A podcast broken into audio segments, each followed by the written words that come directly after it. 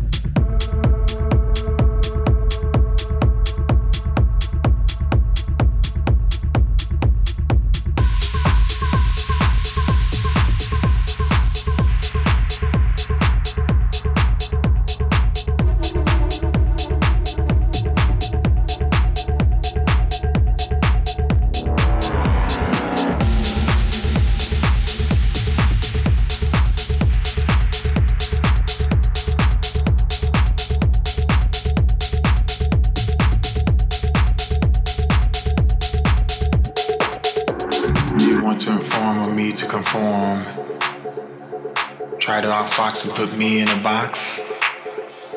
Listen to you and not me instead. But how I know it's gonna affect my head.